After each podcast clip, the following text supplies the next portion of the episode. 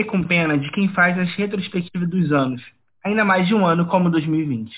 Bom, para nossa sorte, nós vamos falar apenas de novelas, mesmo que algumas é, fossem melhor nem terem ido ao ar. Então, gente, se prepare que vamos contar o que aconteceu de melhor e pior em 2020. Eu sou o Igor Miranda. Eu sou o Rodrigo Migrelli e sejam bem-vindos a mais um episódio. A vida é uma novela. Preciso primeiro comentar que depois de alguns episódios, Rodrigo de volta.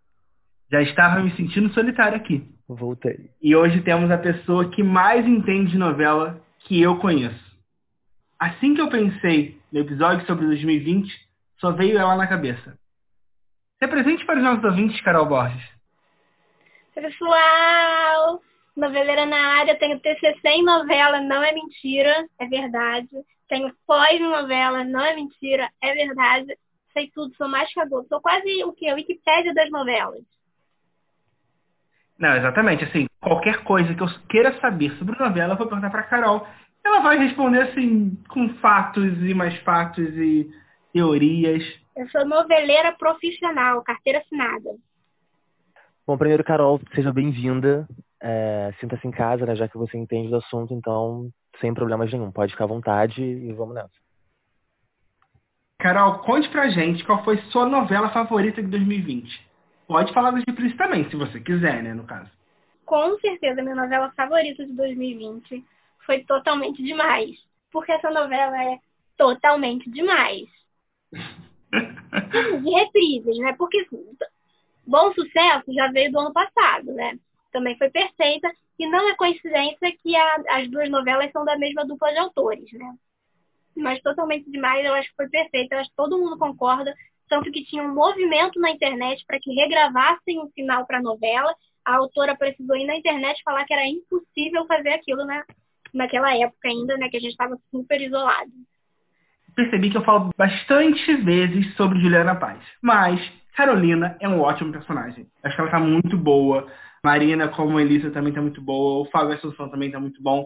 E o texto é muito leve e assim, você fica curioso para saber o que está acontecendo. Mesmo quando tem aquela, rola aquela barriga né, da novela, que toda novela tem, a novela fica interessante, você quer saber sobre ela, né? É, a barriga dessa novela foi o concurso, né? Aquele concurso da garota totalmente demais, de uma hora que ninguém aguentava mais. Mas como era uma, era, eles foram cortando a reprise, né? Eles, eles até aliviaram a barra do concurso. Mas, para mim, assim, os melhores da novela são o Fábio, o Fábio Assunção. Eu sou muito íntima do Fabinho, né, Fábio? É, o Ailton Graça, maravilhoso. A Malu Gali, perfeita, sempre. Essa novela era muito boa, porque ela, ela era leve, ela era gostosa e ela era inteligente. Ela não subestimava a inteligência do telespectador. E isso é, tipo, crucial. Ah, eu vou concordar com vocês. A novela realmente era muito leve. Não assisti a novela quando passou é, a primeira vez, né, originalmente. É, não, não acompanhei nada, nada mesmo. Mas escutava a galera falando, né, da, da, da Carolina, né, a personagem da, da Juliana. E eu parei para assistir agora. Eu adorei, achei a novela super leve também. E, e foi no momento que a gente estava num momento bem pesado, né, com notícias bem pesadas e acho que conseguiu dar, dar uma aliviada assim na, na barra. Eu, eu particularmente gostei pra caramba. É, ele, eles traziam é, com leveza tudo. Eu lembro que até os núcleos menores eram interessantes. Juliana Paiva também estava muito boa, achava ela muito engraçada. É aquele personagem caricato que sempre tem novelas das sete, mas assim, ela fazia muito bem. Que eu achava muito engraçado todas as cenas dela. O núcleo do Max era muito bom. Até o núcleo da mãe da Elisa, eu achava bom, porque eu ficava nervoso.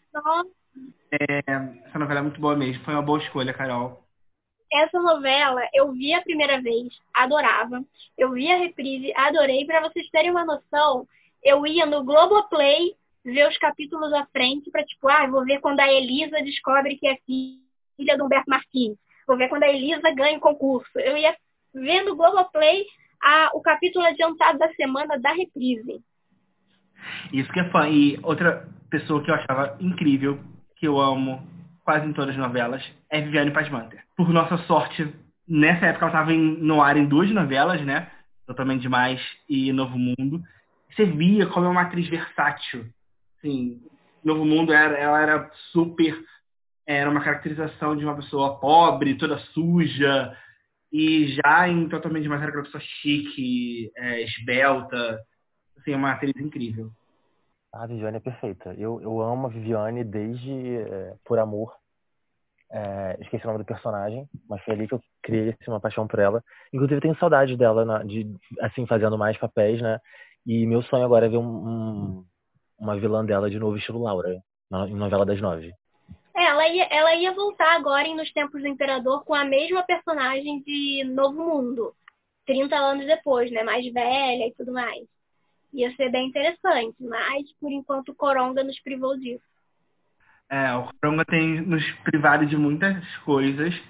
Por outro lado, trouxe coisas boas, como Totalmente Demais. E a reprise de Novo Mundo, né? Foram dois, dois acertos muito bons, porque o intuito era já emendar direto no tema do Imperador, só que a pandemia durou muito mais tempo do que previsto pela Globo, né? É, e a gente está agora com o do Caribe, talvez tenha outra, a gente não, nunca vai saber como vai ser esse cronograma aí certinho. E, Rodrigo, qual foi a sua novela marcante? A minha novela preferida, cara, eu gostei, é uma novela inédita, né? É o remake de, de Aramo 6. Essa novela é muito, eu gosto muito, porque é, tem o lance da memória afetiva, eu assisti uma das versões quando era criança, a, que passou na SBT com a Irene Havashi, e eu era completamente apaixonado por essa novela. E eu falei, cara, óbvio que eu vou parar para assistir agora esse remake com a Pires, foi sensacional, é, não esperava menos dela no papel da, da Lola, né? E, ah, e é uma novela, é aquela novela que a gente chama de. Era uma novela inconfortável de assistir, porque não era nada muito pesado, era, era uma coisa assim, bem na medida, sabe? Tinha aqueles dramas ali, normais, de família. Dava assim para passar o tempo. E, e, era boa de assistir, porque também tinha um, um elenco assim, bem bom, né, pra novela das seis. Eu gostava de Éramos Seis, eu achava uma novela boa, mas não é o meu tipo de novela. Mas eu tenho noção de que era uma novela excelente e eu acho que ali tudo foi um acerto. O texto, a cenografia, o figurino, é, a direção e principalmente a escalação de elenco. Eu acho que a escalação de elenco foi primorosa. Eu acho, sei lá, não consigo lembrar agora alguém que estivesse mal na novela. Porque todo mundo foi muito bem. Os filhos da Lola, todos muito bem escalados. O Nicolas Prates, esse menino, eu não dava nada por esse menino lá em Malhação, sabe? Ah, falei, ó, lá vem mais um rosto bonito. Ah, um rostinho na TV. Mas esse garoto, ele é bom. Ele não é ruim, não. Sim, ele é bom. eu acho que ele foi um dos melhores papéis dele, porque foi dos filhos da Lola, ele era o mais complexo. Porque ele não era nem vilão e ele não era nem mocinho. Ele era o mais complexo, porque ele tinha os ideais dele, só que ele meio que não sabia impor os ideais dele ou explicar os ideais dele. Ele, ele fazia as coisas por caminhos muito tortuosos, apesar de ter algumas boas intenções. E, Carol, legal você falar isso, porque quando eu vi né, a, a escalação de atores e vi o Nicolas, eu falei assim, hum, será? Não levei muita fé não, mas assim, paguei minha língua muito, muito bem paga, porque ele estava realmente muito bom. A menina, a Júlia Buscato, no começo ela era insuportável. E aí no final, quando ela teve aquela trama com o Paulo Rocha, ela já era outra coisa. Foi uma novela realmente assim, numa escalação primorosa. Eu confesso que essa novela, é, minha memória efetiva, quando eu estava no SBT, eu achava que era uma novela muito triste, porque eu lembro de ver as cenas das mortes, acho que morrem dois filhos, né? Dos filhos, e isso me marcou muito. Tanto que eu não quis assistir a reprise por isso. Eu falei, ai não, uma novela muito deprê para ficar vendo às seis da tarde. Mas eu vi algumas cenas e algumas cenas eram muito bem dirigidas, a fotografia estava incrível e algumas situações estavam muito boas. Eu lembro de ver e falar, hum, é interessante. Mesmo não sendo meu tipo de novela, como a Carol até falou dela, né? Mas eu achava que tava, foi um, um, acerto, mais um acerto da novela das seis, que normalmente são, na minha opinião, são as mais acertadas em relação a, a texto, elenco, é, duração. Verdade. Eles planejam melhor as novelas das seis. E eu gostei, assim, não é também, assim, o meu estilo de novela, porque eu não gosto muito de novela de época e tal. Foi, assim, uma exceção mesmo, até por conta do que eu falei, né, da memória afetiva. A minha novela desse ano favorita, Amor de Mãe. Mas eu já até esqueci da novela, porque faz muito tempo que passou, né, gente? Tem um ano que estreou, gente. É, tem um ano que estreou. Sim. E ela parou de ser exibida em março, nós estamos em dezembro. Então, assim, eu gostava bastante. Exato. Queria saber. E ainda parou num, num auge, né? É, é quando vai começar as vilanias da personagem da Adriana Esteves, apesar do deles falarem que não tem vilão, que a vida é o grande vilão, parece que vai ter um vilão agora, que ela mata uma pessoa, né, gente? Então, assim... Ah, ela é vilã sim, ela sequestrou um neném, ela, ela armava lá pra, pra menina, pra Jessica Ellen, ela vai matar gente, vai saber que tá com, com o filho da amiga e não vai sentir o menor remorso nisso. É vilã sim, essa Manuela diz aí querendo enrolar a gente, mas ela enrola só o Murilo Benício. Nem mais, né? Ela não separou do Murilo? Não sei, separaram? Mais um casal que não resistiu à pandemia? Eu acho que separaram sim, que é tanto que é, é, um dos atores que menos gravaram na, nesse comeback, né, que vai ter. E eu achei que foi por causa disso. Ah, deve ser porque ele gravava junto com a Thaís, que também era uma personagem meio sem história, né? É, pode ser também, mas achei engraçado que é, logo foi logo depois que anunciaram o término do namoro, né? Foi avisado que eles seriam os atores que teriam menos cenas. Então, assim. Ai, por que será? É, o Murilo Benício provavelmente já tem outra pessoa. A próxima novela que ele fizer já tem um novo par. É, o próximo par romântico dele aí já, já sabe qual é o próximo namorado. Gente, o, o Murilo, ele sempre namora, né? Com alguém que ele tá confessionando, é incrível tá aí uma pessoa também que eu não, não sei qual é o borogodó que vocês veem em Murilo Benício. Como ator, acho ele ok. Eu, mas eu tenho muita sensação de que ele faz o mesmo papel sempre. Acho que ele não, ele não atrapalha, mas eu também não paro e falo, putz, que puta ator, que entrega nessa cena. Mas, mas, eu, mas é um sujeito bacana de entrevistar. Fica aqui meu joinha pra ele. Personagem diferente dele, eu só consigo lembrar de Tititi e os outros. Tipo assim, os outros são iguais. Tipo, Tititi 1 e os outros são bem parecidos. O Dodge é parecido. Tititi perfeita, do que errou. Precisa voltar mesmo ano que vem, se voltar. Ai, eu queria muito. Queria muito que voltasse. Melhor do que Haja Coração. Vamos ser sinceros. Então, a gente já pode falar mal de Haja Coração? Acho que pode começar isso, né? Podemos começar por aí. Assim bem, gente. A novela não é boa. Aquele negócio dessa tancinha, putz, que bomba que deram na mão da Mariana Ximenes e tal. Mas assim, a gente precisa falar de João Baldacerini. Ele é magnífico como Beto. Ele é muito bom. Inclusive, me faz torcer por Betancinha. Então, eu tô muito feliz que esse sinal alternativo vai existir, que provavelmente vai ser esse sinal agora. Ela não vai terminar com a Apolo, vai terminar com o Beto. E eu tô muito feliz porque o, o casal é muito bom, ele é muito bom. Mas a novela em si é muito ruim. A Cleo Pires, aquele personagem completamente fora da casinha, que não tem nada com nada, só fica revoltada toda hora. O personagem do Malvino Salvador é um saco. Não, é, o Malvino é, é o que a gente falou do Murilo, né? Ele é basicamente o mesmo personagem em todas as novelas. Porque o Malvino faz sempre o Malvino. É, é um cara que tá sofrendo por uma mulher e tá no triângulo amoroso. Se você falar, detalhar, né, for comentar sobre um personagem do Malvino, você vai ficar assim, mano, mas tipo assim, isso não foi naquela outra novela? Porque assim, você não consegue nem, tipo, lembrar que novela foi. Porque realmente, toda novela é o mesmo personagem. Não, se pegar a descrição do Quinzé e a do Apolo. É a mesma coisa. Outra coisa boa de Haja Coração, preciso também dizer que é Shirley, né? Que é o, o casal lá da Shirley e do Felipe. Eu também, gente, eu, eu sou uma menina que fui criada à base de princesas da Disney, então não pode inventar um conto de fadas que eu já logo acho bom. Eu gosto, eu falei isso no episódio especial de Age de Coração, eu gosto do trio Malu Mader, Carolina Ferraz e Ellen Rocha. Eu acho elas muito, elas têm uma sintonia muito boa e um tom de comédia muito bom. Acho que foi esse o processo do Daniel. Apesar delas serem um personagem principal na versão original, agora estarem como personagens coadjuvantes, eu achei que ficou legal.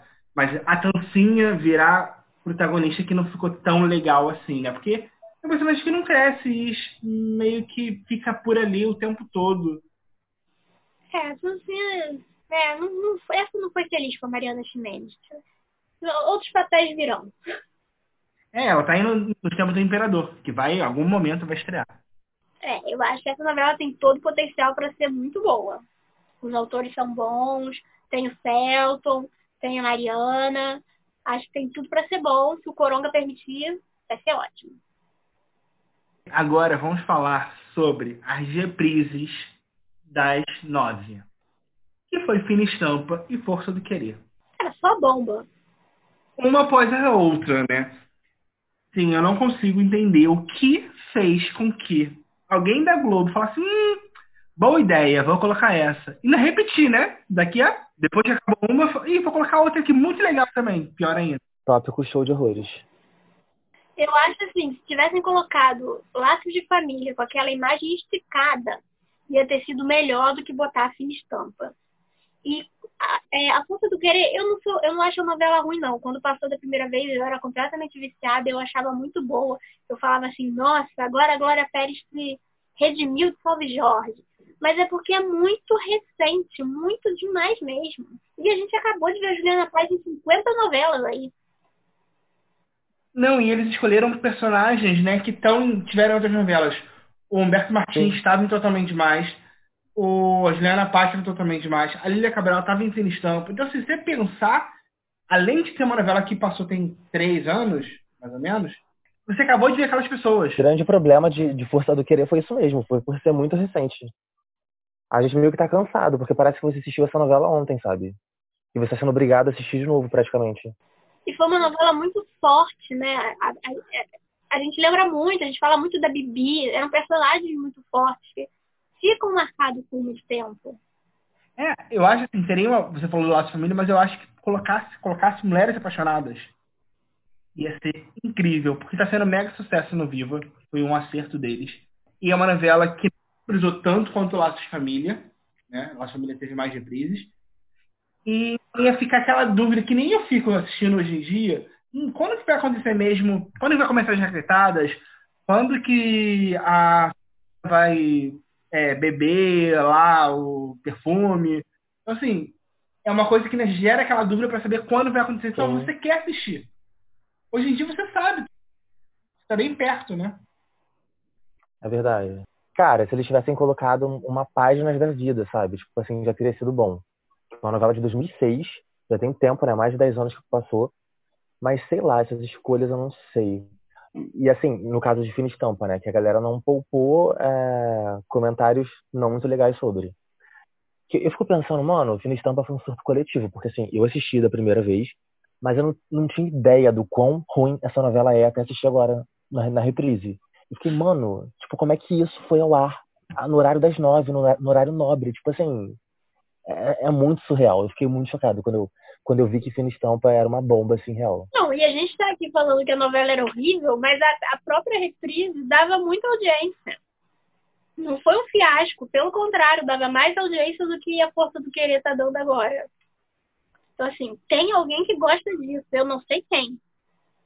É, não, eu lembro que Fina Estampa, eu e Carol estávamos juntos nessa época, então a gente comentava sobre essa novela. Eu lembro que do final, lembra, Carol, que a gente falou do final, que ela pegando a chave de grifo, gritando.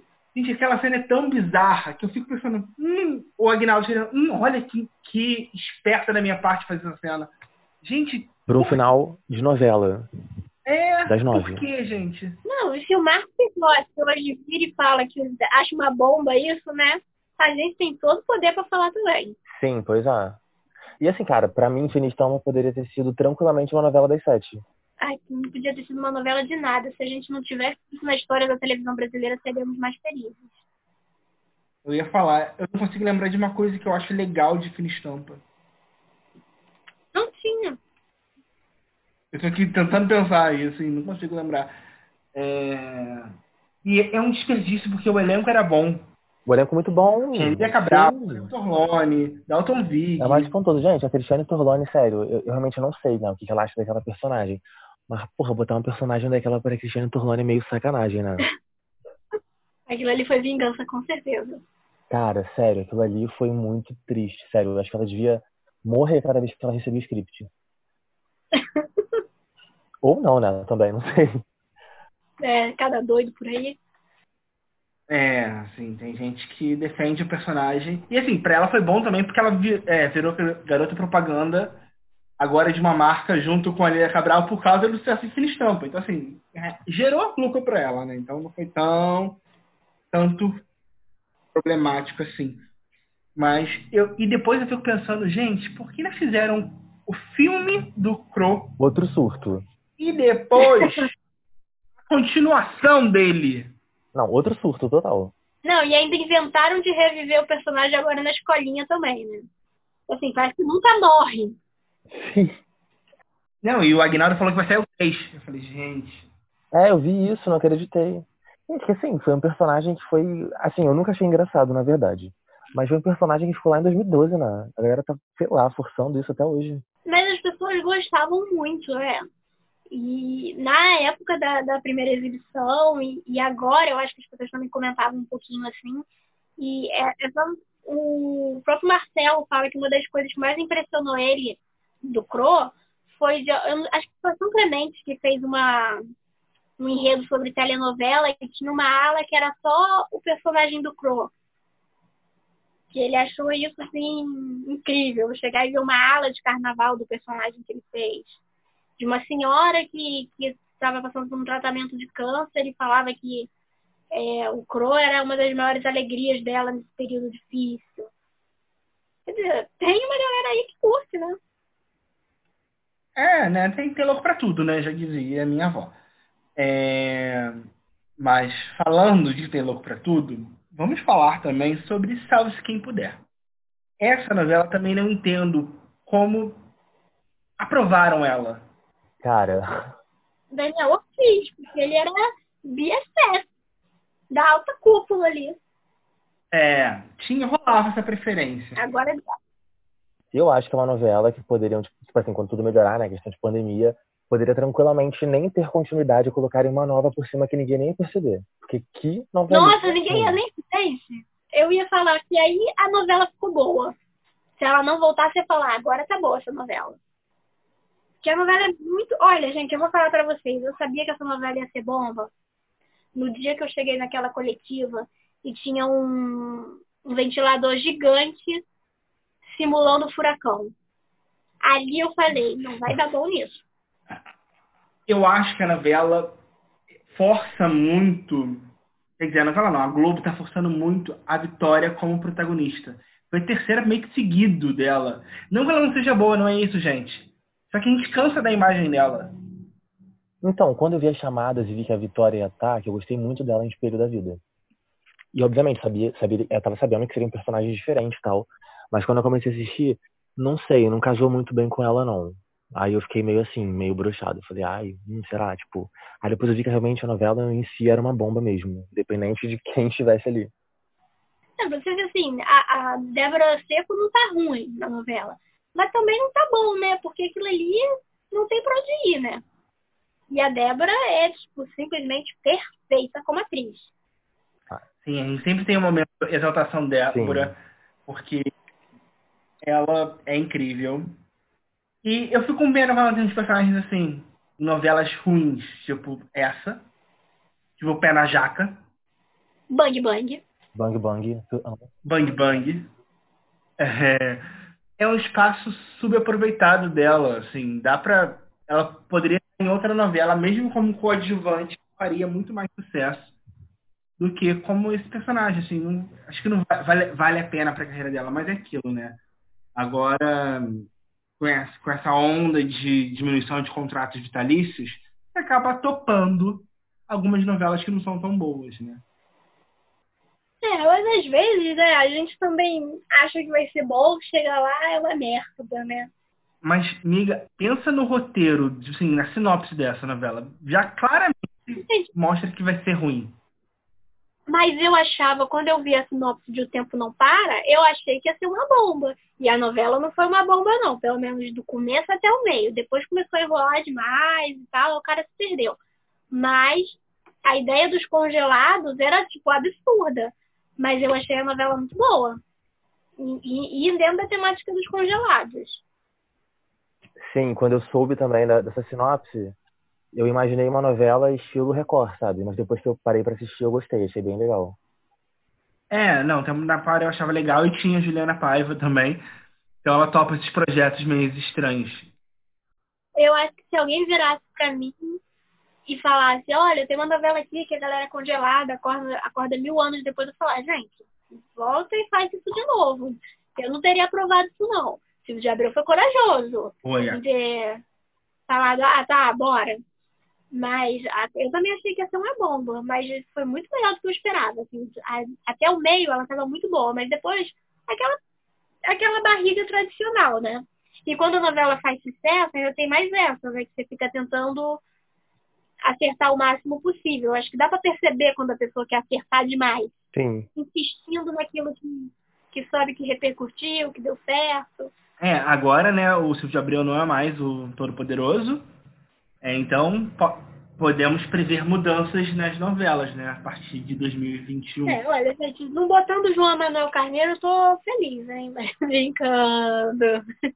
Você sabe que isso é um tópico problemático, né, que a gente vai brigar aqui. Mas outra coisa que a gente tem que falar, que a gente fez um primeiro episódio especial só sobre isso, e a Carol faz parte de. Ela é uma maneco lovers, é sobre laços, famílias e mulheres apaixonadas, gente. Tem que falar sobre isso. Porque, assim, a gente sente falta de maneco nas nossas vidas. A gente percebeu isso com essas reprises. Nossa, ele é muito bom, né, cara? Ele escreve sobre nada e tudo ao mesmo tempo. E eu me lembro que quando a gente fez essas coletivas via Zoom, da estreia de Laços de Família, alguém falou assim, ah, é porque nesse tempo, né, é, tinha uma leveza no Leblon, tinha uma leveza no Rio de Janeiro, e é verdade.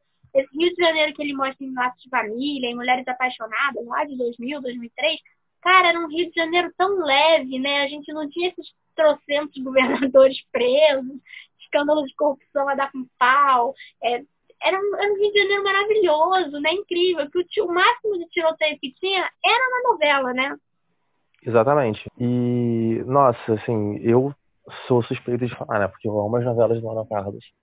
Acho, assim, tirando em família, né? Que é um caso à parte, mas assim, a gente esquece. Mas eu acho muito engraçado que, tipo, é, com, com, a reprise, a, toda a comoção que teve. Tipo, Laços de Família já reprisou umas duas vezes, eu acho. Mas Mulheres Apaixonadas, acho que já tinha reprisado uma outra vez também na Globo, né? Mas, sim, foi maior comoção na internet, como se tivesse, sei lá, fosse a primeira vez, uma novela nova do Manuel, e todo mundo estivesse super é, ansioso na, na expectativa para assistir.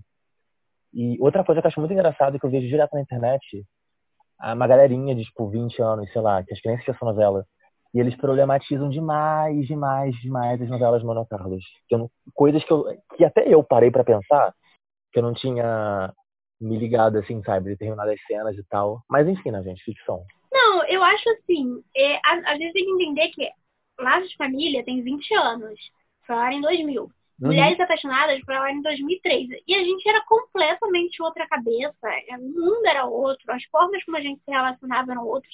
E faz parte da vida a gente ir evoluindo e modificando comportamentos. Então, assim, não dá para regravar Laços de Família pra gente tirar o machismo do personagem do José Maia. Não dá pra gente é, regravar Laços de Família para tirar o assédio moral e sexual do, do personagem do Alexandre Borges na, com, a, com a personagem da Juliana Paz. Não dá pra gente regravar Sim. Mulheres Apaixonadas e falar, gente, é um absurdo, a professora e o aluno. Entendeu?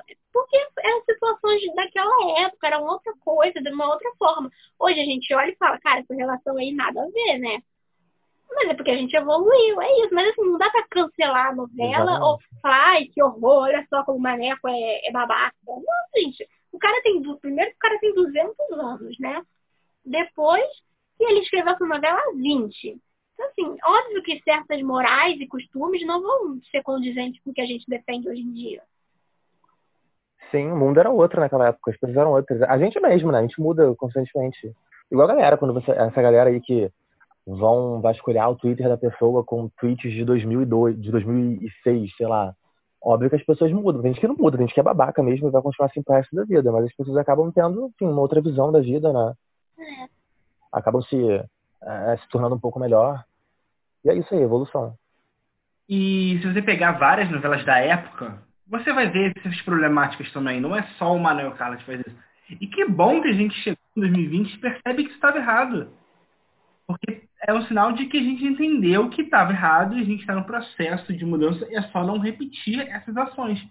Entender que aquela ação é ficção e em alguns casos é para mostrar que é algo ruim mesmo. É, em outros dá uma romantizada, né?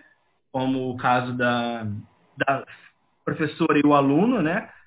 porque a gente torcia por aquele casal. Eu lembro que eu achava bizarro. Como assim eles não podem ficar juntos? O Marcos fica atrapalhando isso.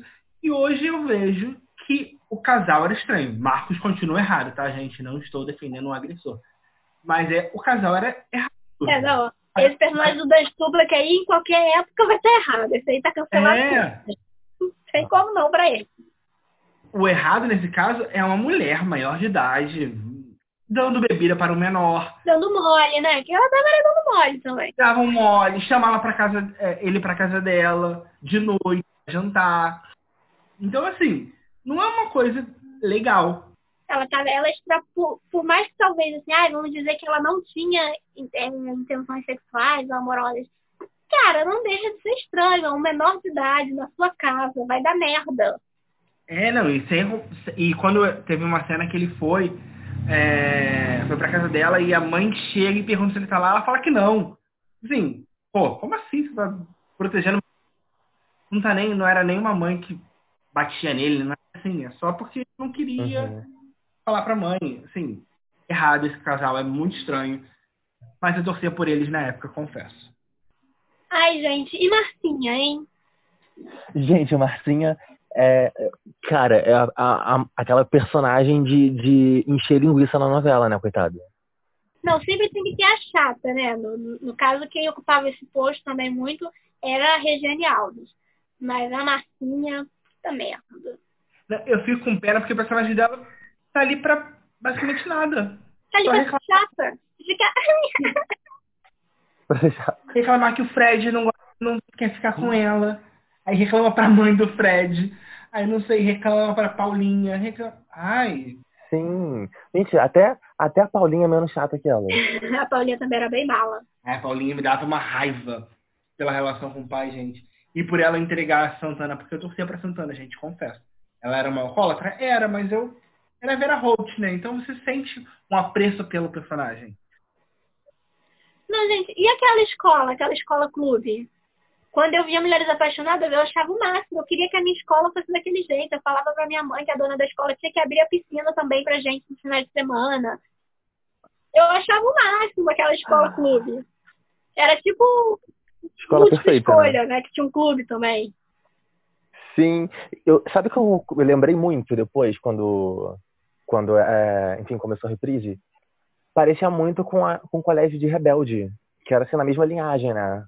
A, é. Só que a galera usava uma, uma, roupinha mais formal e tal. Mas assim, era muito ali. Parecia, assim, me lembrava muito.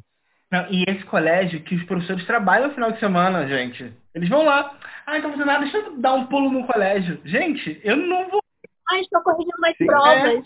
É, eu não vou no meu trabalho final de semana. Mas, ah, deixa eu lá ver como tá a piscina. Não, gente. Sim, gente. Parece a professora Helena de Carrossel. Que era de domingo a domingo, enfiada na escola. Gosto das pessoas, das pessoas falarem assim suas vidas íntimas, sabe? Pra dona da escola, pra diretora. Ai, meu pai e minha mãe brigaram em casa. Ai, é porque eu não tenho namorado, Helena. É tipo, gente, vocês não têm amigos, não? Dividem tudo, né? E a Helena tá lá, vai, ah, vamos tomar um, um, suco aqui, eu e a diretora da escola, a diretora da escola. Aí falo da minha vida, ah, hoje eu li, não sei. Gente, que mundo é esse? Nossa, muito fora muito fora da realidade. Não, e outro mundo também que eu acho engraçado é a parte do hotel. Todo mundo tá lá e to, todo mundo vai, come naquele hotel e o Theo tá sempre num intervalo para poder conversar com as pessoas.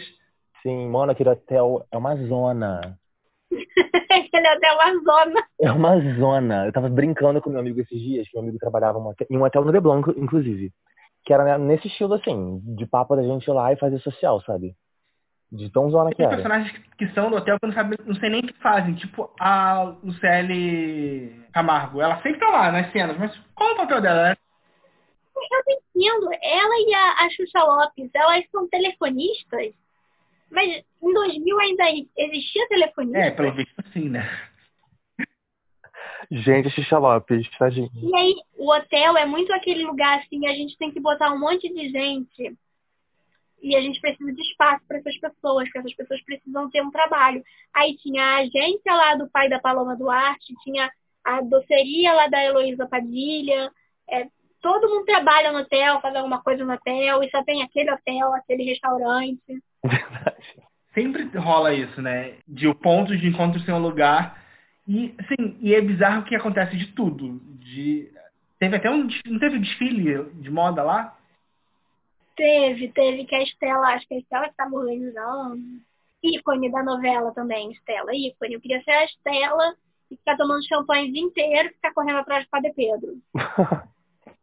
Não, Estela e os seus tons de azul. Não sei se você já reparou que ela ama azul. Tudo na casa dela é azul. É, ela usa azul e ela é perfeita. Eu acho Lavínia Blazak a personificação de uma pessoa elegante, assim. Nossa, elegantérrima.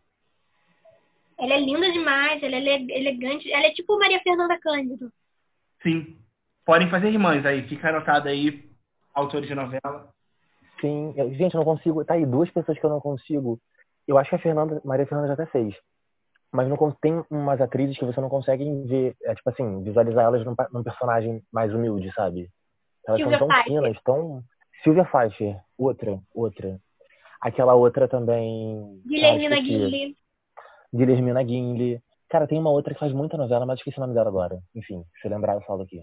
Não, a Guilhermina faz mais humilde aí na Mulheres Apaixonadas, né? É verdade, que ela é a secretária. Que é traída pelo marido por- com duas mulheres. O Caetano, o taxista. Outra é a Natália do Vale também. Não, o que eu acho bizarro é a relação da Natália do Vale com a empregada.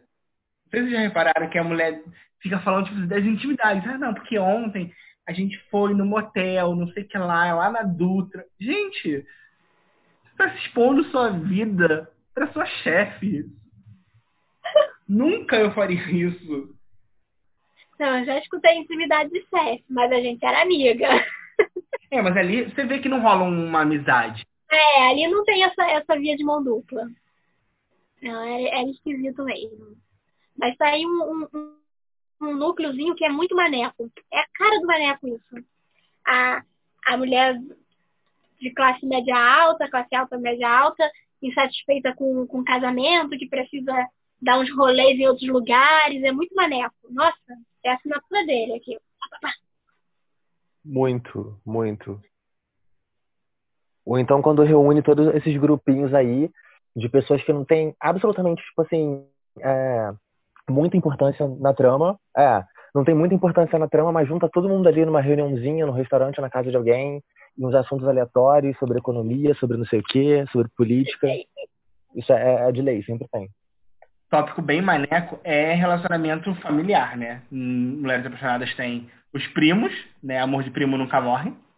Aí outro, outro boy lixo total, que eu não via isso em 2003. Eu, primeiro porque eu já era apaixonada pelo Rodrigo Santoro, sempre serei, porque ele é muito gato. Mas eu achava esse casal o máximo. Que elas, eles tinham que ficar juntos, a Camila Pitanga e o Rodrigo Santoro no final da história. Só que o, o Diogo é um lixo de pessoa, um lixo de homem. Ele tem que terminar sozinho, se possível. É, não, mas, mas a Marina também é uma chata. Não dá. Não, ela é uma chata, mas, mas ele é um lixo. Mas ela é uma chata porque a mãe também, né, não soube criar muito bem. Apesar dela abrir o olho, né, pro Diogo desde o começo. Recentemente foi ao ar uma cena que ela briga com o Diogo, falando que preferia quando ele era vagabundo, porque ele não, tá trabalhando demais e não dá atenção pra ela, que ele podia faltar ao trabalho. Eu falei, gente, É, eu assisti essa cena e fiquei assim, meu Deus. E o pior é que eu sou muito curioso pro desfecho da, da Mariana, porque eu realmente não lembro o que acontece com ela. Que, que, qual rumo que ela toma na vida. A gente pode falar ou você quer surpresa? Pode. Pode falar, pode falar. Eu sou curioso. fala, Fala isso. pode falar. Você é convidada. Ela, ela termina com o expedito. Meu Deus. Era melhor não saber, né? pra tomar Não. um susto. Tô um pouco chocado porque eu realmente não lembrava disso. O que, tá Verônica. acontecendo aqui? Não, eu quero entender como vai desenvolver esse relacionamento, gente. Que eu acho tão aleatório. Foi isso. Foi isso que passou na minha cabeça agora. Tô esperando por esse momento. E outra coisa que a minha memória me enganou é que eu jurava que a Fernanda morria mais no começo. E tipo, lá no final. Eu também. Eu também achava isso, eu também tinha essa, essa sensação. E ela morre meio que, tipo, quase no fim da novela, né? É, se eu não me engano, no penúltimo mês. É bom que a gente não vê muito a, a Bruna Marquezine É. chorando. e vendo anjo. Eu tô vendo anjo. Sim, pois é. Tem uma época da novela que é só a Bruna Marquezine. O Theo tá com ela, ele leva um tiro também. Leva um tiro e fica um tempo no hospital. E é quando ele revela que filha dele. E o menino também, né? Cara, eu sou muito cadelinha do seu Tony, né? Seu Tony, assim, pra mim é uma pessoa incrível, mas esse, esse aí é outro boy lixo também. Diferente do Miguel de Laço de Família, que era, tipo, simplesmente perfeito. Um cavaleiro. Gentleman? O Miguel só tinha um problema que era a filha dele. Ah, insuportável. É a Marcinha de Laço de Família. É a Marcinha de Laço de Família. É, não, não aguentava, achava ela muito chata. E uma coisa que eu gosto da, de Laço de Família é o Viriato, gente. E a. Gente, qual é o nome da mulher dele? Esqueci o nome. A Ivete. Ivete. Gente, as cenas dos dois eu acho muito engraçada. Porque tadinho, ela fica insistindo com o cara. Calma, relaxa, uma hora vai rolar. É muito bom. Eu acho que era, foi um tema muito legal, mas que eu acho que talvez, eu não sei, eu era muito nova né, na época de Laços de Família, apesar de ter visto a novela e tal. É, eu tinha 10 anos, né? 9 para 10 anos. E eu acho que é um tema muito interessante até hoje e pouco falado. Eu acho que talvez valeria alguém abordar esse tema de novo da impotência sexual Sim. na novela, em alguma novela. Interessante, seria interessante. Porque tinha, tinha, tinha várias camadas ali. É, era, era muito era um, era um tema muito interessante. Não sei como é que foi, como é que isso re, repercutiu naquela época, né? Mas acho que hoje, que a gente também tem muito mais rede social para comentar, full time, assim, eu acho, acho que seria interessante de ver. Antes que nos cancele, eu preciso falar que faltou uma novela desse ano da Globo que a gente não falou. Ah, não, faltam algumas. Flor do Caribe está agora no ar. É, a gente não comentou sobre ela. E sobre as malhações. Primeiro, vamos falar de Flor do Caribe. Carol, o que você acha da novela? Eu e o Rodrigo já falamos um pouco, né, no episódio sobre novela. Gente, não, não dá não. Essa novela não tinha que estar passada nem da primeira vez, e muito menos agora na segunda. Acho a novela um saco, acho todo mundo chato, acho o Cassiano chato, o Roberto chato, a Grazi chata. Acho a novela bonita, em termos assim de plasticidade, né, de imagem, fotografia e tal, mas, mas acho a novela, a trama, aquela trama dos judeus, acho meio sem pé nem cabeça. Tem muito sentido ali, acho que ele tentou botar uma, uma coisa meio histórica, mas não soube trabalhar aquilo. Ficou meio doido, sabe? Não tem Uma coisa que mais me irrita nessa novela é o. É Candinho, acho que é Candinho.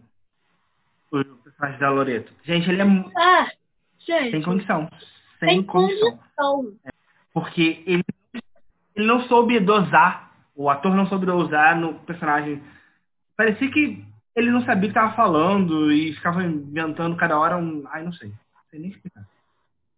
Assim, é um tipo muito repetitivo, né? É um tipo que a gente já viu 20 vezes em novela. O desse, desse, desse personagem ingênuo pra caramba, meio pueril, com umas atitudes de criança.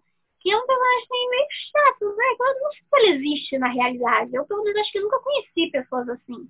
Mas é um personagem muito recorrente em novela. E ainda tem aquela cabra, né? Que faz meio o papel do pet, só que de uma forma exótica com uma cabra, né?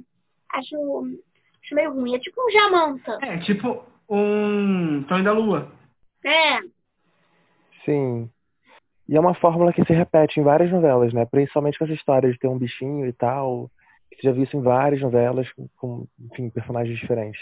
E pra mim todos os candinhos são chatos. Esse é chato e o candinho de Essa Mundo Bom também. Pra mim, se o nome do personagem é candinho, fudeu. Eu particularmente não, não curto muito personagem assim. Sempre é o personagem que menos gosto. Sempre a galera gosta, né, e tal, faz um sucesso, enfim. Mas eu sempre acho, nossa, meio, ai, sei lá. É que na verdade eu sinto um pouco de falta nas novelas de personagens é, mais reais, sabe? Um personagem que também não, não é vilão, mas também não é bonzinho, uma pessoa normal igual a gente, que é chata, que é ruim se tiver que ser, que é legalzinho se tiver que ser. Acho que falta um pouco de personagem assim. É, esse era o intuito de Amor de Mãe, né? A Manuela falava que era pessoas reais, que o vilão era a vida. Mas não aconteceu. Eu acho uma novela que fez isso, mas, eu- mas depois a gente comenta, eu só vou falar sobre ela, é a Malhação Viva a Diferença. Antes dela, vamos falar da Malhação que veio antes. Carol, o que você acha dessa? O que você achou do final, daquele final que eles gravaram? Eu não achava essa malhação toda forma de amar muito boa, não. Eu achava bem fraca. É, mas eu acho que a gente não tem nem como julgar o final dessa novela, porque ele não teve final, né? E não foi assim porque era ruim ou qualquer coisa, foi porque o coronavírus não deixou. A novela foi encurtada em duas semanas, não tinha como gravar mais, porque todo mundo entrou em quarentena, né? Isolamento social. E aí aquele final foi aquele final bobo, né? Dos dois andando na cidade cenográfica vazia, contando o, os dois protagonistas, contando o final do, dos outros personagens e indo com imagem de arquivo. Que era o que dava para fazer. Era, era o que deu. Então, assim, acho que passa com nota 7 por ser o que deu. É, é, essa é uma malhação que pra mim não. Tanto que quando você falou dela, eu já tinha esquecido, né? Esse ano aconteceu tantas coisas que você acaba esquecendo. Eu acho que não teve nada muito marcante nela que valesse a pena revisitá-lo no futuro. Espero que não tenha outra pandemia, né? Mas no futuro de reprise, não, não lembro de nada que falar, ah, não, a cena foi legal, me marcou, o personagem me marcou. Não, e antes de, de gravarem o final, tava naquele sequestro da Rita, bizonho, que não terminava nunca, que você não sabia se a garota estava morta. Quer dizer, você sabia que a menina não estava morta, porque não ia, malhação não ia matar a protagonista, né? Mas assim, você não sabia se a garota estava morta, estava viva, estava enterrada viva se tinha sido mesmo o Romulo, o Romulo Neto que tinha sequestrado ou não, mas que tava um saco, era um sequestro assim, que não tinha nada, era o capítulo inteiro um sequestro. Pra, falar, pra não falar que não tinha coisa boa, a Mariana Santos, fazendo par com o cara que era o policial, era um bom um bom pedaço da novela. Ah, verdade, verdade. Tinha até esquecido que ela fazia essa novela. Mas é, ela. Ah, eu adorava. Adorava é isso que eu falar, eu acho a Mariana incrível. Ela tem um. um a Mariana é maravilhosa, gente. Ela tem uma luz, né? Um... Ela sabe preencher espaço. Amor e Sexo é incrível. Ela achava divertidíssimo. Ela fez Pega Pega. Era a única coisa boa daquela novela. Era a única coisa boa da novela. Ela, e por incrível que pareça, né? Marcel Ferrari. É, e agora vamos falar de Malhação, Viva a Diferença. E podemos falar também de As Five. Sem dar muito spoiler, tá, Carol? Porque nem todos os episódios estão disponíveis. Mas o que, que você achou, você achava da Malhação, no caso, né? Da primeira.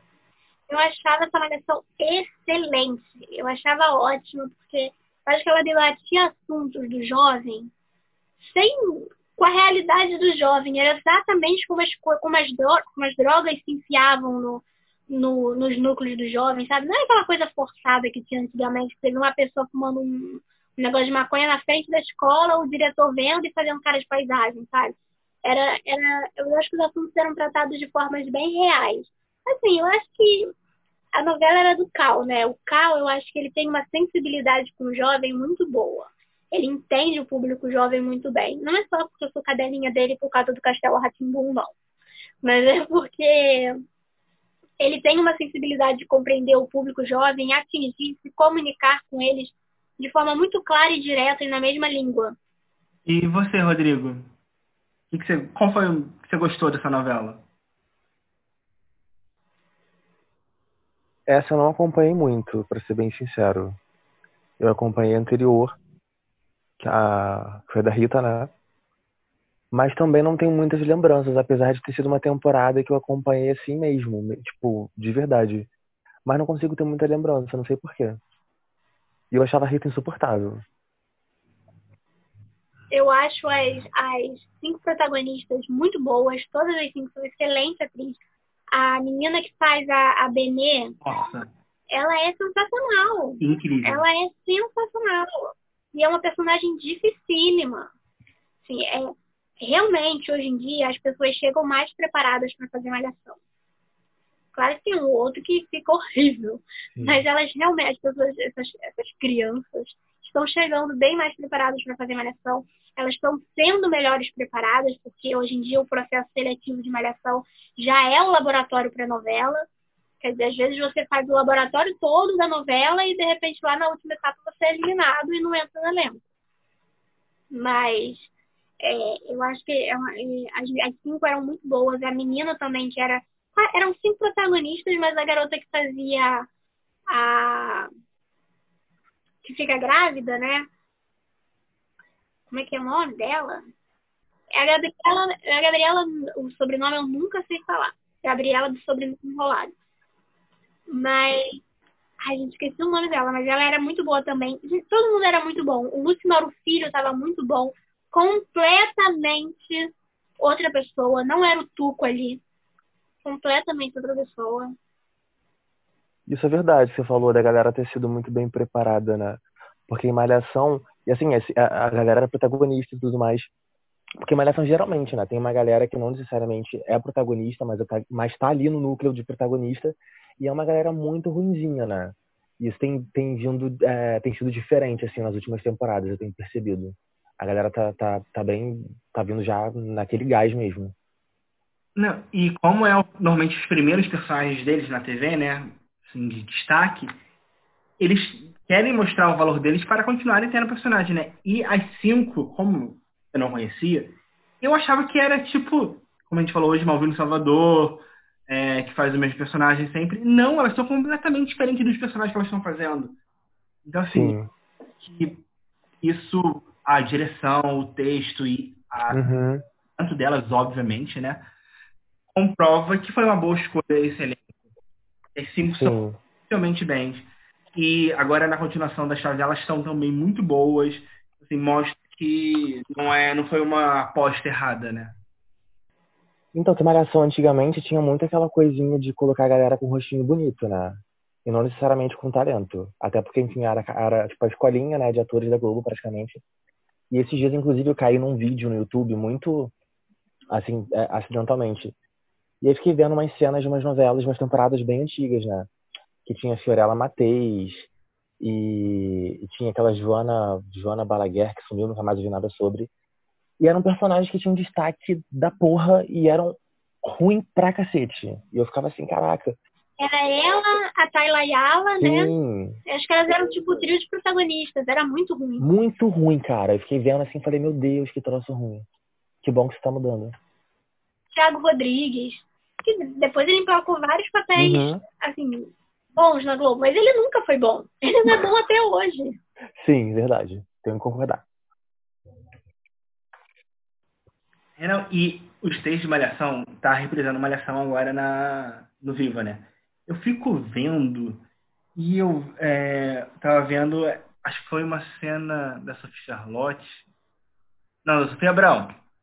Nossa, que que texto horrível, gente. Assim, Nossa, péssimo. Não, parece que elas estão lendo. Parece que tá lendo. Eu, não sei. É meio estranho. Ai, eu até assisto essa, mas por motivos de Domingas, que para mim ela rouba a cena nessa temporada inteira. Que é uma galera muito ruim. É um elenco muito ruim. Temporada da Sophie Charlotte e do Rafael Almeida. Parece essa mesmo. Mas, gente, tem. A Sophie Charlotte eu gosto dela, não nessa novela. Não, ela cresceu muito como atriz. Ah, Cauã, gente, Cauã Outra era... cresceu muito. Absurdamente ruim, Malhação. Absurdamente ruim. Não que eu ache ele hoje, nossa, muito bom. Eu acho ele muito esforçado. Eu acho que você vê que ele quer ser bom ator. Hoje em dia ele é muito melhor do que ele era há alguns anos. Assim, em, em que, falando de trabalhos recentes Sim, dele, assim, tipo, Cordel, cara, assim, não tinha como ele competir com o Bruno Gagliasso, não tinha. O Bruno é muito mais ator do que ele, muito mais. É, mas hoje em dia ele está muito melhor, porque ele foi atrás.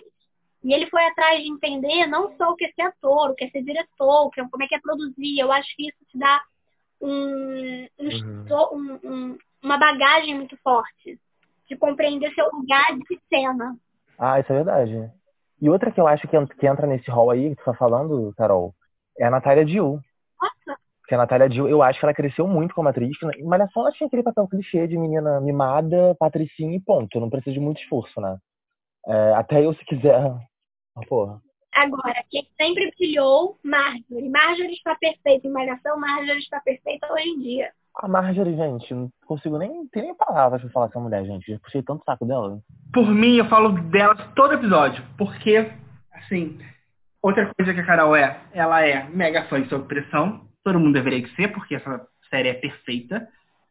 E Marjorie, gente, até naquela novela que só ela brilhava. Duas caras? Não, não. Malhação, tô falando. É, em Duas Caras também. Mas é, qualquer novela que ela faça, ela é sempre de atenção. Até quando ela fez Império, né? Fora, eu achava incrível. Claro que depois ela acaba voltando por causa dos problemas da Drica Moraes e tal. Mas eu achei a primeira fase dela como Cora sensacional. Ia ser uma participação, tipo assim, acho que foi três semanas, alguma coisa assim. E ela estava incrível, gente. É uma atriz perfeita. Eu não sei um papel ruim dessa mulher. Acho que podem colocar ela numa fina estampa da vida, ela vai se entregar, vai dar vida no personagem e, e vai sobressair. Ela, ela, é muito. Nossa, sério. É, Duas Caras. Duas Caras não era uma novela boa. Era uma novela que tinha a Aline Moraes doida, o Dalton Vig era o vilão barra mocinho, né? Porque no final ele se redime e termina com a Marjorie. E aí tinha aquele filho dela, Mala. Sempre tem uma criança chata também. Aí outro Sim. papel sempre louco, das crianças chatas. Sempre tem, sempre a criança chata é, em novela do Agnaldo. Nossa, as crianças. Quinzinho, gente. Ai, muito mala! Tadinho, tadinho do ator, mas o personagem é muito mala. Nossa. Ah, outro personagem de criança que assim, eu não suportava. Tudo bem que ela fez uns papéis que ela era chata mesmo, mas tinha uns papéis que ela não era, mas para mim ela era chata. É aquela menina Clara Castanho, meu Deus. Mas assim, ela é uma ótima atriz. Mas é chata, os personagens dela são muito chatos. Não, principalmente quando ela era criança, assim, ainda bem criança mesmo, ela também ocupava o papel de criança chata. Sim, total. E criança chata é prodígio, que é pior ainda. E ela era sempre a mais inteligente do, da, dos personagens, né? muito eloquente, né? Muito falante. Não era personagens de crianças que eu amo, personagens de bom sucesso. Eu amava aquelas crianças, gente. Elas eram muito legais. Sim, a menina era muito boa. Valentina Bandeira Vieira, não sei, mas a menina era muito boa. E o menino que fazia o filho da Grazi também. Então, assim, isso que. Às vezes, um elenco infantil, a Cecília Dassi em Por Amor, achava ela maravilhosa. Boa também. Então não é, não é, não é personagem criança que é ruim. Às vezes o autor que faz o personagem chato para criança. Acho que escrever para criança também não deve ser fácil. Ah, não, não. não vou tentar não. dar uma ligada aí para os autores. Mas não deve ser fácil. Inserir criança na história, fazer ela girar dentro da história deve ser complexo. É, sim, um desafio enorme. Eu lembro que teve uma, uma personagem de uma criança, não lembro se foi da novela do Manuel Carlos, mas que era uma mini vilãzinha, sabe? E uma vez saiu até uma matéria, eu vi até há pouco tempo isso que a, a criança ia matar a Helena e eu fiquei, meu Deus, como assim? Tipo uma. Isso, gente. Mas eu acho que foi a Clara Castanho, né? Foi a Clara Castanho. Foi a Clara né? Castanho. Eu lembro de uma cena que a Helena beijou o Thiago Lacerda, né? Ela era casada com o Zé Maia. E ela fala assim: Eu vi você beijando ele. Eu vou contar para o seu marido. É, tipo, e ela, tipo, olhando com uma cara de matar ela. Gente. Tá bom, toma esse pirulito aqui. Eu, essa novela aí também esqueci. Uma pena. Mas eu gostava do Matheus Solano com a Aline Moraes. Que eles acabaram roubando a cena, né? E viraram os protagonistas. Porque a Uma pena, porque eu amo Thaís Araújo. Ah, acontece, mas logo depois veio empreguete pra ela, ela ficou. Não, ela fez outros papéis muito bons também. E nessa pandemia ela não parou de trabalhar, não, então. Funcionária é modelo da Globo. Funcionária é modelo para Globo. Globo, ela fez. É honrar o contrato. É. Ela fez Amor de Mãe, aquele especial Amor e Sorte, super bonita. O, o especial Falas Negras. Falas Negras. A menina não parou. Então a gente falou um pouco sobre todos os acontecimentos da Toda Poderosa em 2020 e é, chegou o momento da gente escolher a nossa. Ué, mas a gente não vai falar de Apocalipse? Amor ah, sem igual? Você, quer falar? A não, obrigada. Pode, pode falar, assim. Você é convidada. Não, obrigada. É, porque assim, eu ia ter muita coisa. Não, só um detalhe, não. Só um comentário. É, olha, pra mim foi uma falta de noção da Record decidir reprisar uma novela chamada Apocalipse quando a gente estava vivendo o próprio apocalipse. Ninguém entendia nada de vírus nenhum, que porra é essa, todo mundo preso em casa. Fala Record, hum, que belo timing, vou reprisar essa novela aqui do fim do mundo. É, já que entramos na seara de Apocalipse, me incomodava muito o cenário daquela novela, gente. Parecia que eles colocaram, imprimiram o fundo de uma cidade, colocavam na janela, aí você via o fundo balançando. Assim, a Record tem dinheiro, gente Vamos investir num cenário bonitinho, uma luz que vai valorizar os atores. Gravar em Nova York, Roma, não dava pra botar um, um croma melhor? O orçamento é de mil reais, gente. Vocês estão querendo demais. É um orçamento de um Guaravita e uma coxinha, foi isso. E a outra novela da Record eu não vi, que é Amor Sem Igual. É, também. Mas dizem que é, que é legal. Ai, gente, eu não tive coragem ainda de assistir uma novela da Record. Mas, enfim, qualquer dia eu passo pra ver. Inclusive, parece que vai voltar a Topíssima, né? Topíssima 2. Topíssima 2. Informação muito importante. Informação muito importante. Exclusiva pra você, gente. Topíssima 2. Eu acho esse nome de novela horrível. Topíssimo. Horrível. De todos. Eu, eu acho que o primeiro nome de Topíssima ia ser Rosa Chique, alguma coisa assim. Rosa alguma coisa. Teria sido menos É pior. muito melhor do que Qualquer coisa é melhor. Gente, se- Mano, quando eu vi a chamada disso, de topíssima, eu falei, cara, isso, só- isso é muito coisa da Record, cara. Topíssima. E o, e o pior é que senti uma galera boa, né, fazendo essa novela. E eu lembro dos memes que rolou. A Cristiane Oli- Oliveira, Aline Riscado. Ai, eu amo meme da Cristina Oliveira, gente. Não, e vocês lembram que aí a personagem da Aline Riscado, ela morria ou ela desaparecia. Aí a Cristiana Oliveira postou uma foto da, da Aline Riscado no, no Instagram, tipo, se alguém souber da, da personagem, né? Referente à personagem. Se alguém souber onde a personagem tá. Aí alguém, as pessoas começaram a achar no comentário que a Aline Riscado tinha, tinha desaparecido, tinha morrido, uma coisa assim. E aí a Cristiana, a Cristiana Oliveira, gente, é uma novela, é a novela. Cara, isso Um meme Record novela que eu amo. É a representação do meme, né? Morreu, eu tô na Record. É, é, é exatamente. o Maurício Matar, no programa da tarde, perguntando quem assistiu Dona Xepa. Quem assistiu a nossa aí? Agora eu vou pegar vocês, hein? É muito bom. Ninguém da plateia na Record assistia. Ela, ela Assim. fala, ela fala o, bordão, o, o bordão. Adoro! Gente, eu amo esse vídeo. Eu vou, eu vou, acabando aqui, eu vou rever esse vídeo. Ah, é muito vergonha alheia, gente. Muito bom. Porque era ao bom. vivo, né? Se fosse gravado, teriam cortado. Mas era ao vivo. Ai, é lindo. Agora eu vou pegar vocês. Engraçado, né? Porque, assim, eles decaíram. Teve uma época que eles fizeram umas novelas boas. Eu admito que eu assisti algumas, assim, muito boas. Mas depois perderam a mão. Cara, vi- vidas em jogo. As pessoas eram loucas pra saber quem era o tal do assassino do bolão. Sim, Fazia muito sucesso. Eu amava Chamas da Vida, gente. Chamas da Vida, perfeito. Foi a época que eu comecei, quando Vidas em Jogo estava passando, era a época que eu comecei a trabalhar com novela. E aí as pessoas me paravam e, e me perguntavam assim, mas você sabe quem é o assassino do bolão? E eu nem via. Vendo? Falei, não, gente, não sei não. Tinha uma outra muito boa também com a Maite Piragibe. Eu acho que era Vidas Opostas, o nome da novela. Sim, que ela era, ela morava no morro. Isso, muito boa também. Uma que eu gostava muito, que era um, um era, era um plágio das novelas do Maneco, que ela com a Lavínia Vlasak e o Marcelo Serrado, Sim, que era aquela prova de amor, amava. Eu gostava muito. Amava. que novela. Tinha a Vanessa Gerbelli também, né? Uma novela muito boa. E tinha, tinha uma escalação, assim, perfeita, assim, de atores muito bons. Foi até na época que falaram que, tipo, a Record ia ultrapassar a Globo em teledramaturgia. Mas, assim, tava bem, assim, não tinha aquele padrão, padrão Globo, né? Mas já tava bem próximo, assim. Foi, foi uma época que eles É, acertaram. tava, tava assim caminhando, mas aqui tudo se perdeu. Não, perderam demais. Que o problema foi investir no, nas novelas bíblicas, que deu sucesso por um tempo, mas eles não souberam dosar isso e nem produzir mais tão interess... tramas tão inter... de formas tão interessantes como foi Dez Mandamentos e teve uma outra que fez muito sucesso também, que eu vou esque- esqueci o nome. Acho foi a do Egito.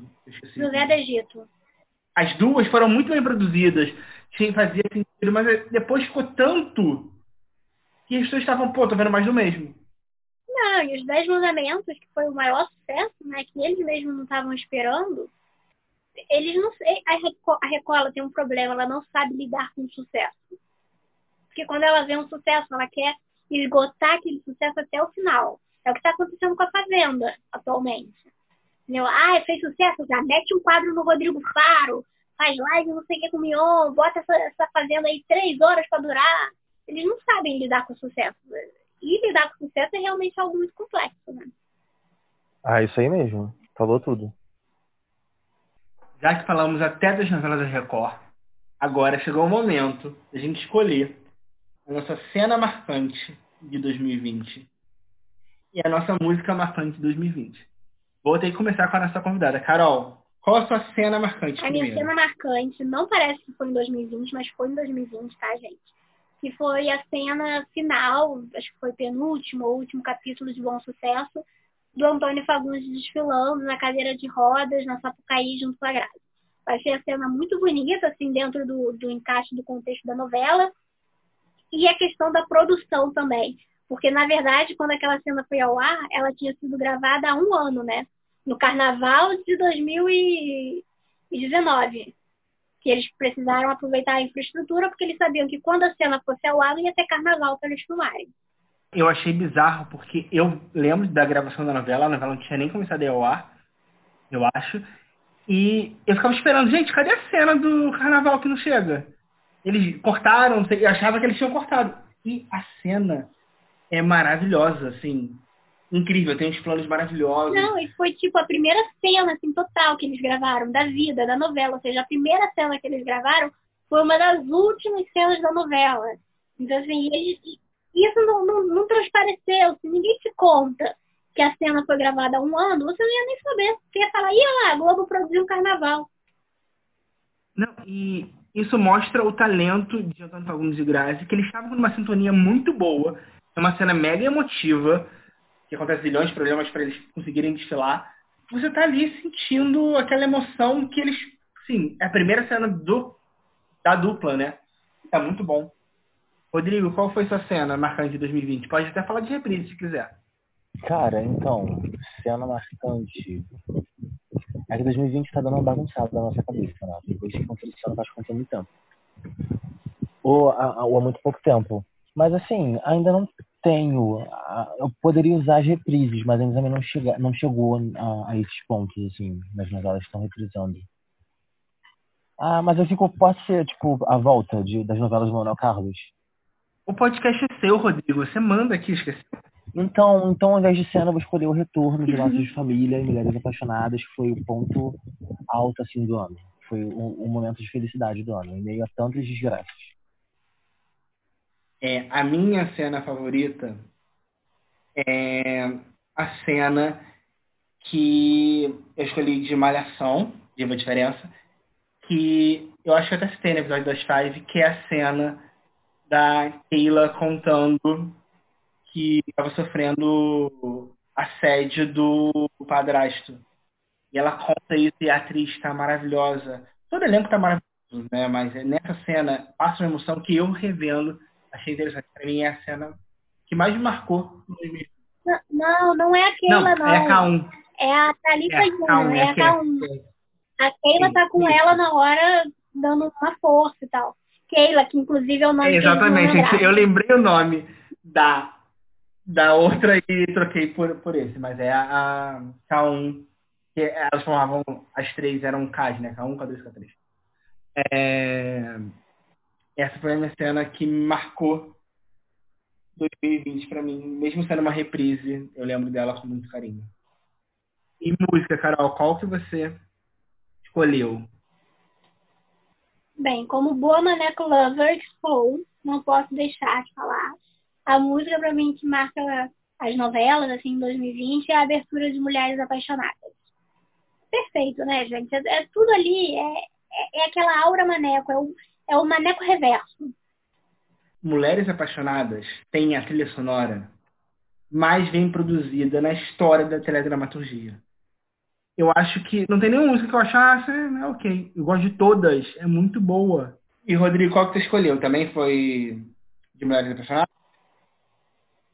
Também de Mulheres Apaixonadas, que inclusive vou repetir de um podcast anterior, que é a música da Avril Lavigne, que eu amo. Amo a Eve, amo a novela, tudo perfeito. É, a Avenue, que eu amo essa música, gente. É, vou até escutar daqui a pouco. Tava lembrando dela hoje, inclusive. Ah, não, essa música é muito boa. De novo, Mulheres Apaixonadas, perfeito.